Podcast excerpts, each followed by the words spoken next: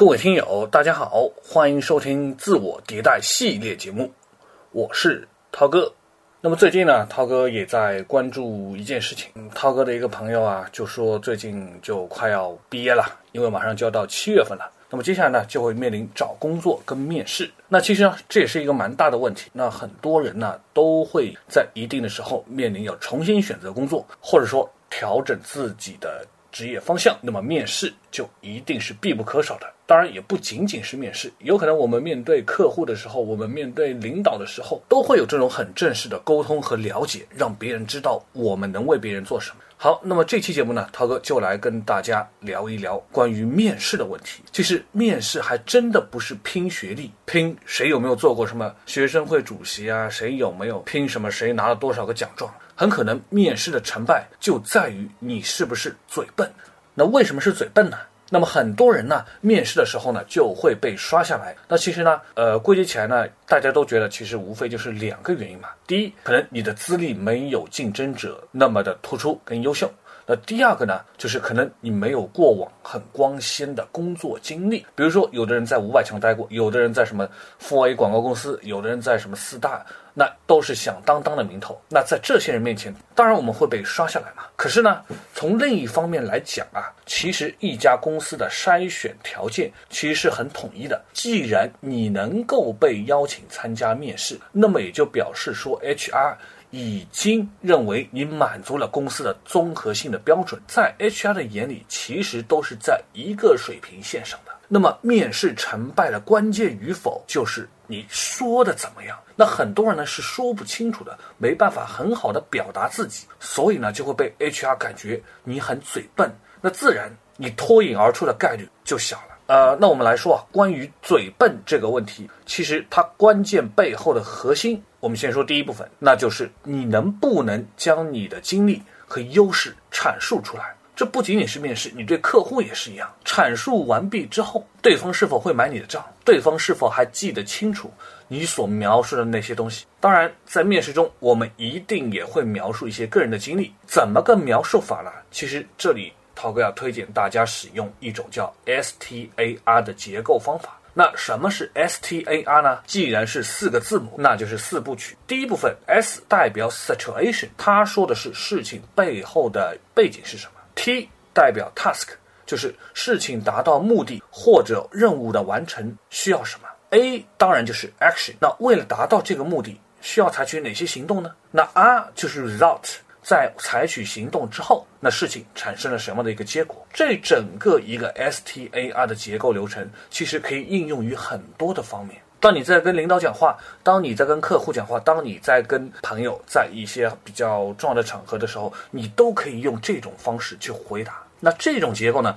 就能够简短有力地概括出事情的全部过程，并且让面试官也清晰地能够了解到你所要传达的这种信息。所以说，其实面试也好，你见客户也罢，都是通过结构化的表达，减少听的人处理信息的这个成本。我们再说嘴笨的第二个问题，那就是很多人会讲我临场反应能力不行，我这个人反应慢。很多时候有一些狡猾的 HR 或者客户问我一些东西的时候，那我一下子反应不过来，我就懵了。问题的关键其实不在于问的人怎么样，而在于你自己怎么反应的。因为临场能力其实真的只占了百分之三十，另外的百分之七十是对于这件事情的重视态度跟事先的准备过程。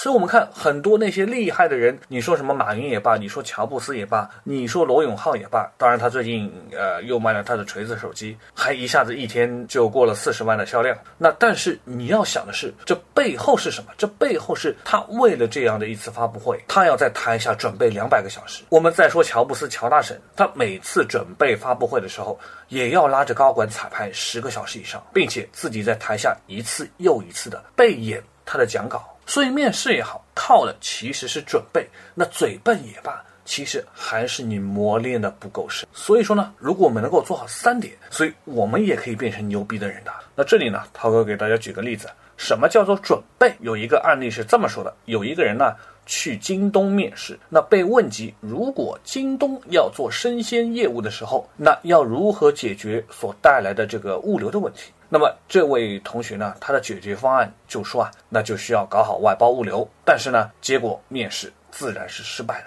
那为什么呢？因为京东其实最引以为傲的核心竞争力就是他们拥有自己的物流体系。那现在呢，这位同学他居然给出的建议就是还需要去做好物流，还需要去外包物流。那么当然，这与京东的核心竞争力就完全相反了。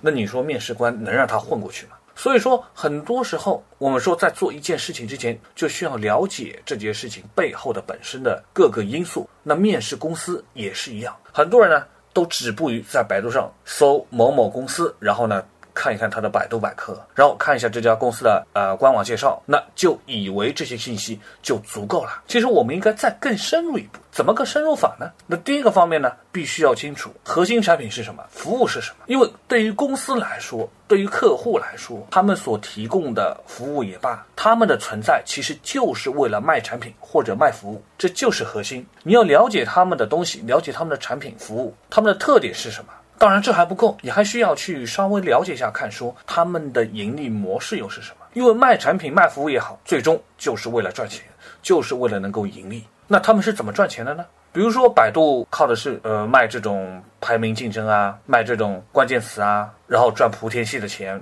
等等大大小小公司的钱。所以你能够知道你要去见的这个客户，你要去面试的这家公司，它到底在靠什么赚钱吗？当然这还不够，你还需要想到的一点是什么？最近公司在搞什么活动呢？最近公司在搞什么一个特别的营销没有？就像最近涛哥看到说，百雀羚这个国产化妆品公司，它搞了一波微信的营销，阅读超过一亿次。产生了多少个十万加的阅读？当然，最后转化出来的说因此而买单的人，他到底多还是少？那暂且不论。但是你有没有关注过这些公司所发生的大事情？它宣传了什么样的一个理念和文化？所以说，当你深入到这一层的时候，其实你就非常的清楚整个公司的情况，你能够很有针对性的去回答任何的问题，去能够很有见识的去告诉 HR，去告诉你的客户，去告诉你的领导，事情其实是这个样子的，你的看法又是什么？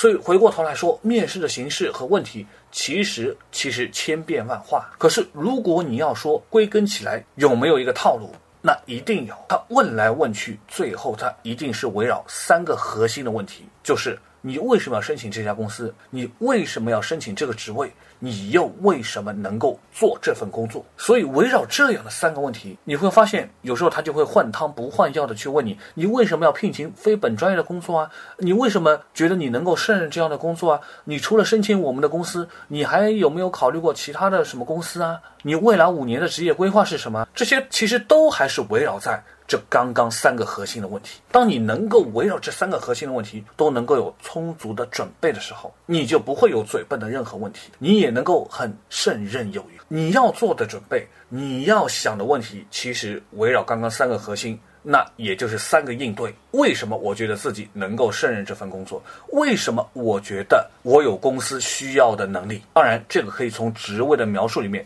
提取相关的关键词。比如说，呃，他需要吃苦耐劳的，那你要展示出来。举个例子，说我为什么吃苦耐劳的？我又怎么样吃苦耐劳？我又怎么样有发散性的思维？我又怎么样有创意？等等等等。那还有一点就是。无论面试官问你什么问题，你都需要自己去事先盘问一下自己自己这样的问题，他想考察我什么方面的能力？想清楚以后再回答。有时候你想清楚了问题，你才能回答出问题的核心，然后你的回答最后也就一定是围绕着说，我就是有这方面的能力，来帮助公司在什么样的方面能够做得更好，能够解决什么样的问题。好，呃，那么在最后呢，也再次重复跟大家说一遍，记住面试的三个核心问题：为什么申请这家公司？为什么申请这个职位？为什么能胜任这份工作？而建议你用的方法，那就是 S T A R，说清楚事情的背景，说清楚你如何达到目的，然后为了达到目的，你采取什么样的方式和手段，最后得到了什么样的一个结果和成绩。好了，啊，那今天的节目就到这里了，感谢大家的收听，咱们下期节目再会。